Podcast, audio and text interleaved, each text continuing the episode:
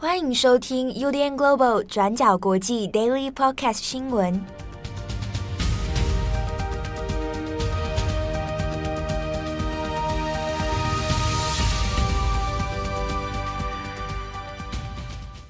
Hello，大家好，欢迎收听 UDN Global 转角国际 Daily Podcast 新闻。我是编辑七号，我是编辑佳琪。今天是二零二二年六月一号，星期三。时间过得很快，一下就六月了，哇！下半年开始了啊，还没吧？是七月才开始吧？我都从六月开始一刀切，就觉得六月来了，差不多就是下半的开，下半局的开始了。Q two 的最后一个月，哎，对啊，啊，这礼拜刚好也是端午节啊。那端午节事情，关于粽子的问题，我们最后再来讲好了。好，好，首先第一条，我们先来看一下哦，这个上海。我们一阵子没有讲到上海的疫情状况了。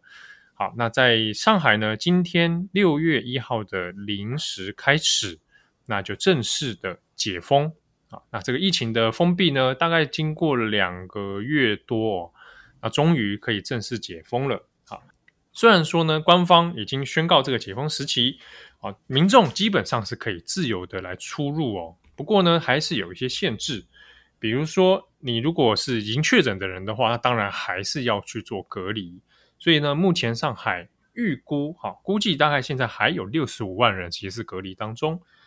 那其他呢，你已经是阴性的状态的，或者是啊你就没有确诊，那你出入的话，基本上还是要靠你的 PCR 的阴性证明，七十二小时内有效的，还有你的手机健康码啊，要凭这个证明才可以在。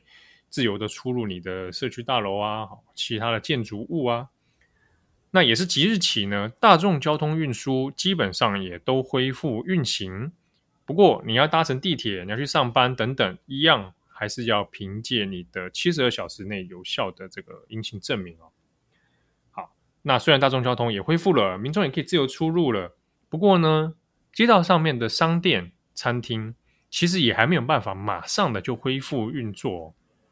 有一些餐厅目前还是处于关闭的状态，那这之中当然有一部分的原因是因为物流，好，还有先前的这个存货其实并不多，好，那像我自己在上海有朋友是开餐厅的啊，他餐厅其实已经封闭了一段时间哦。那虽然说六月一号开始可以解封了，但他自己的产能，他自己的那个物流其实还没有办法一时之间完全的恢复，所以看今天早上上海的街道上面也不是说。马上就恢复到正常的样貌，那其实还需要一点时间。好，那除此之外呢，像是电影院、博物馆、健身房这些，目前都还没有解封哦。像这几个地方，它还是封闭的，目前也还不知道什么时候可以来解封。那根据上海自己公布的资料呢，最近一段时间，它的官方统计的确诊数据是有明显的下降，比如说五月三十一号，昨天。单日确诊的病例是十五例，那这之中呢，五例是有症状的感染者，另外十例他是无症状感染者。那这个对比先前，诶，单日破到一两万的情形啊，当然是少了非常非常多。所以就官方的立场来看，在数据上面已经呈现了一个控制的成效出来了。好，那所以就赶快来做这样的呃六月一号解封的一个宣告。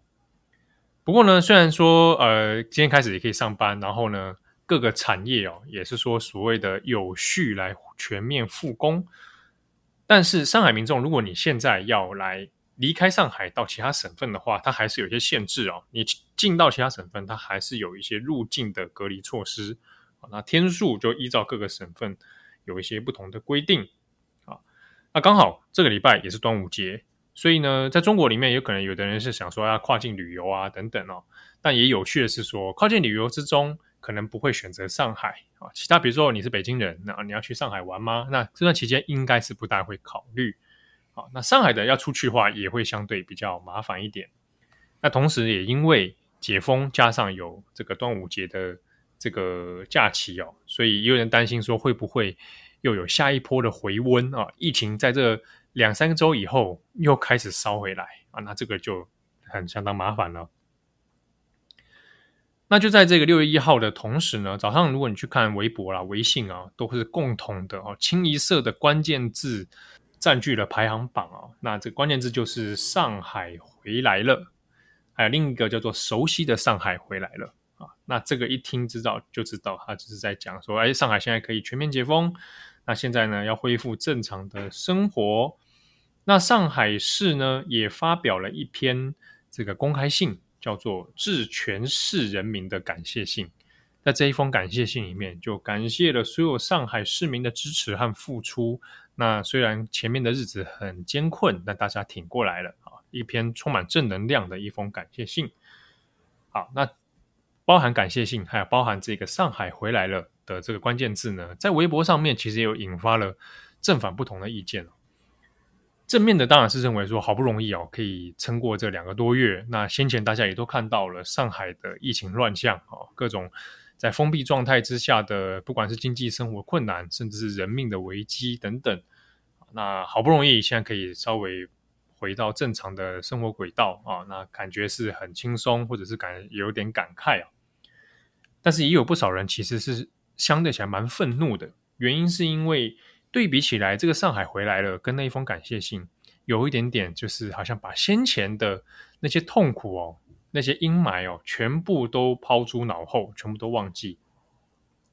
所以呢，就有一些网友在微博上面就冲着这个 hashtag 就写出，就写说，哎，这个标题呢，感觉是要把这个城市啊，上海这个城市给洗白啊，那好像把大家都当成没有记忆的傻子。那也有人说，看到那感谢信里面，感觉好像是要我们上海民众要感恩戴德，甚至是要来谢谢官方哈，谢谢这个上海市官方的这个呃抗疫有成，好，所以有很多相对起来心里面比较不平衡的民众这种心声，那在微博上面就出现。那至少截至中午的时段，这一类的这种反弹声浪，它还至少还留在那个上面，还没有被完全的呃封闭。那当然，的确就是就实际上我们看到上海的情况来看哦，比如说我自己认识的，不管是在那边工作的台湾人，或者是在呃生活在那边的中国人哦，的确对现阶段的一些呃疫情封闭状况，然后到解封，大家心里面感受都蛮复杂的啊，包含是说先前其实诶封闭期间生活的确是有遇到一些困难。那呃，不管是你的存粮足不足够，包含你的经济生活受到很严重的影响。那现在解封之后，说真的，他也不是所有的人马上就能够回到回到这个经济正常的一个状态哦。包含他有可能在当地有工作，可是呢，一时之间也没办法恢复，或者是虽然解封可以自由出入了，可是他的物流问题也都还没有解决。那种种这些困扰，那短时间之内大概是蛮难的。不过呢，同时我们也来看哦，上海经济的问题。我们知道上海在封闭以来哦，其实它的经济损失非常的巨大，而且比起二零二零年的武汉封城，上海由于是一线城市，而且是中国最大的国际城市哦，那它的经济损失就远远超过了二零二零年。那光是我们看中国自己中新社这边找到的统计资料，上海封城两个星期的经济成本就超过一千五百亿人民币。那你如果封城一个月，它的经济损失占 GDP 的百分之二十。好，那这些种种的经济压力呢，对于整体的中国经济成长来说，那的确是造成很大的冲击哦。特别是今年要二十大，下半年的二十大，那原本预估希望整体全中国的经济成长要应该要达到一定的目标，但是没有想到年初这一个上海的疫情的逆袭啊。有可能会让整体中国的 GDP 数字、经济成长数字可能是无法达标的，好，账面上看起来会比较难看。所以呢，呃，现在上海自己也是想办法，要能够全力的来抢救目前的经济状况哦。所以光不光是上海自己，也包含中国的中央政府啊，都有表示说要以超常规的力度，好，超过常规的这样的方式。来抢救上海的经济。那与此同时，上海现在也宣布说要有祭出这个所谓的五十项政经的重振经济的五十条政策。那中间有包含可能要给企业纾困，那可能要给这个其他更多的优惠政策，然后想办法把两个月以来这个已经停摆的产能，还有各个产业哦，赶快把它迅速的拉回到正常的轨道里面。那当然，这个也有影响到全球的贸易网络。好，不过短时间之内真的能够让经济起死回生吗？那这个其实是还要观察哦，特别是是不是会冲击到下半年。对于这个整体中国的经济增长数字，那其实都是还需要时间来回温的。好，下一则我们来更新关于近期的一些乌俄的战况。在昨天呢，BBC 报道提到说，乌克兰检察总长维列迪克托娃他指出说，从二月二十四号乌俄战争开打到现在，乌克兰已经收到了一万五千宗关于战争罪的指控。大约呢是每一天都有两百到三百宗的通报个案。那目前呢，检察总长的办公室已经确认了将近六百名的俄军嫌疑犯的身份，并且已经开始着手准备进行战争罪的起诉了。维列迪克托娃表示说呢，其中在这一些一一万五千宗的战争罪当中，有好几千起是发生在顿巴斯地区。那这些战争罪行呢，包括说将儿童和成人强行转移到俄罗斯控制区，那也包括说对战俘施以酷刑、杀害平民或是破坏民生基础建设等等。那目前呢，当局虽然很想要调查顿巴斯在内的各区的战争罪情形，但是呢，也因为现在在战争情况或者是在俄罗斯的控制之下，没有办法进入这些地方而受到阻碍。进行调查的方法也是主要透过采访一些战俘或者是已经撤离的人员来得到相关的资料。那目前呢，波兰、立陶宛、爱沙尼亚、拉脱维亚和斯洛伐克等等几个邻国都已经伸出援手来加入乌克兰进行后续的战争罪调查工作。那大家应该还有印象，在这一系列的战争罪指控当中，第一位遭到指控的俄国士兵西西马林，他已经在五月底的时候被判处了无期徒刑。那因为他杀害了六十二岁的乌克兰平民。现在呢，不只是乌克兰本国。包括说，国际刑事法院也已经把乌克兰描述为是战争的犯罪现场，也已经派遣有史以来最大规模的调查团前往乌克兰来协助后续的起诉。目前呢，国际刑事法院还说呢，他希望有可能在基辅开设办事处，以利后续的调查。那另外呢，在昨天的 Daily 也提到说，欧盟在三十号的时候宣布要禁运俄罗斯石油嘛。那在这一两天呢，俄罗斯也宣布了后续的报复措施。俄罗斯的天然气工业公司在三十一号就表示说，未来将不再继续履行与丹麦、荷兰、德国等等这一些不友好的国家来进行后续的天然气合约。那在这之前呢，俄国其实也已经停止供应一些国家了，包括说保加利亚、芬兰还有波兰等等，也是停止供应天然气的。那理由呢，同样也是说，因为这些国家他们当初拒绝用卢布付款了。那目前呢，欧洲各国也都还在持续积极的想要寻找这些天然气的替代能源来源。另外呢，他们也希望可以同步来改善一些运送的基础设施，来达到说未来可以全面降低对俄罗斯天然气供应的依赖。好，那最后一则呢，来补充一个比较软性一点的新闻，就是这几天也是在脸书上热烈讨论的关于 BTS 防弹少年团他们在美国白宫进行的演说。那这个演说的背景呢，其实刚好也是因为五月是美国的 AANNHPI Heritage Month，就是所谓的亚洲太平洋美国遗产月。那每年呢，到了五月的时候，都会举行很多关于是像是亚太地区的邦交国啦，或者是美国的亚太裔的移民，会有很多的这些庆祝的活动。那不过呢，大家也知道，其实在过去几周就发生了蛮多起的攻击事件，包括说我们最知道的南加州教会枪击事件，针对台裔的移民。那另外呢，在五月中旬的时候，其实在达拉斯的韩国城也有一场是针对韩国移民所进行的枪击事件。那再加上呢，过去的这两年，其实从 COVID 疫情到现在，美国社会其实对于亚裔社群有许多不友善的攻击行动。那也包括说，大家应该印象很深刻，去年的亚特兰大水疗馆枪击案。那另外呢，还有一名亚裔的女性也是被推落在这个纽约地铁等等，发生了非常多的亚裔的随机 hate crime 的攻击事件。那因此呢，在这个月份的最后一天，美国白宫就邀请了 BTS 防弹少年团来进行演说。那当然呢，也是希望他们可以来强调这个 Asian hate crime 的问题，并且呢，希望可以与这些亚裔或者是太平洋裔的移民更多的支持。在这场演说当中呢，就是队长金南俊，他就用英文做了很简单的开场跟致辞，就包括感谢这一次白宫的邀请啊，等等等等。其他的成员呢，则是用韩语来进行他们自己的演说。那我综合了一下每位成员的演讲内容，他们就是提到说，特别谢谢美国白宫给我们这次机会来庆祝这个月份，并且呢，来对于这个仇恨亚洲的犯罪行为表达我们的意见。我们的粉丝来自全世界各个不同的地方，我们都来自不同的种族，享有不同的文化，说着不同的语言，这是我们非常感谢的事情。其实呢，我们一直都很意外说，原来我们的音乐竟然能够抵达这么远的地方，跨过了文化与地区的障碍。我们很相信音乐是可以把所有人团结起来的美好事物。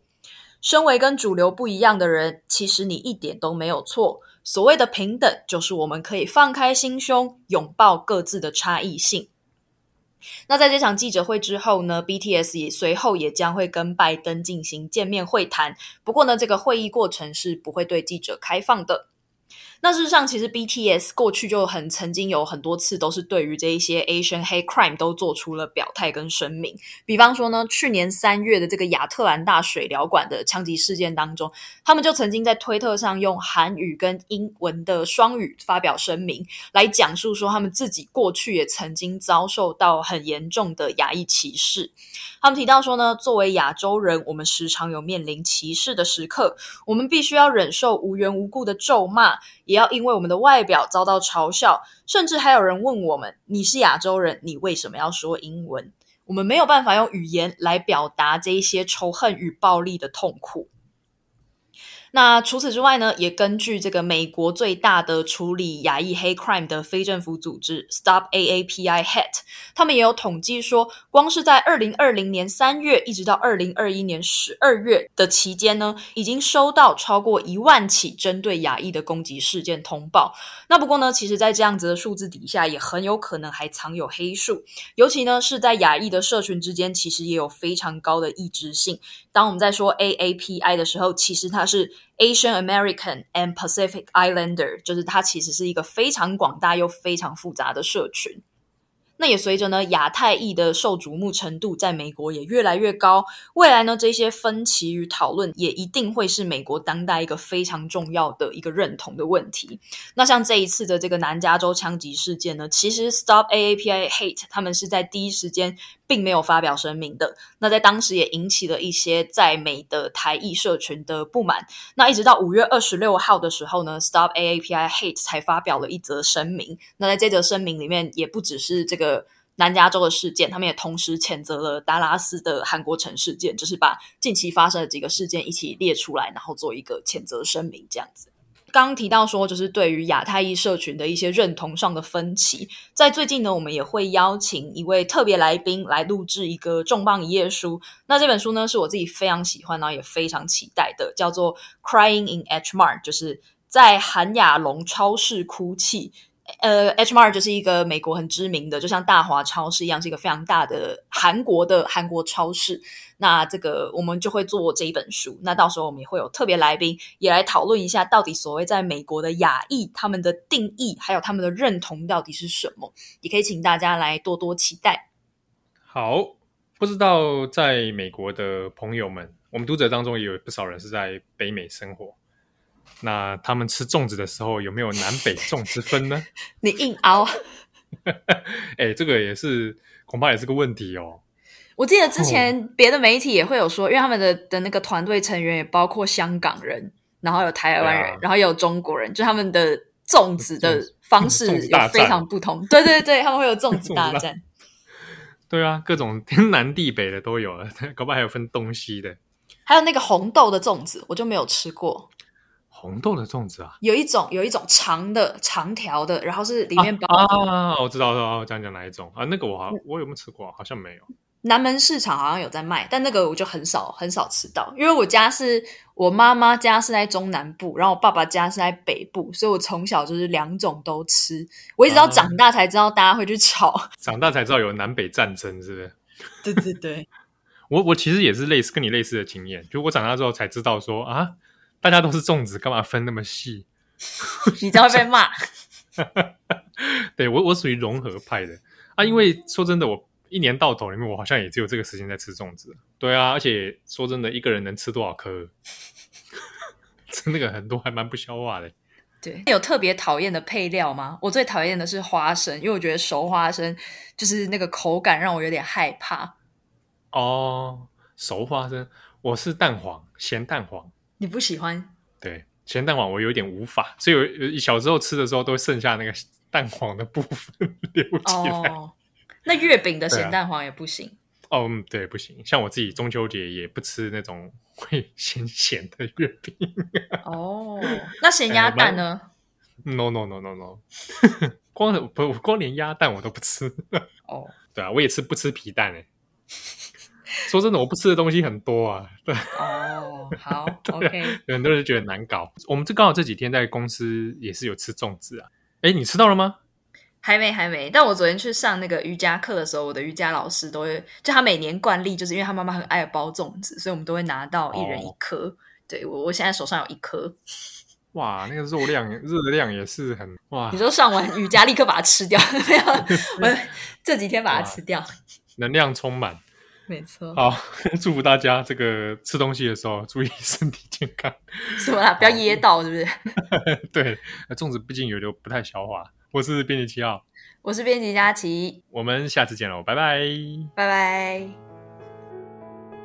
感谢你的收听。如果想知道更多资讯，请上网搜寻 UDN Global 转角国际。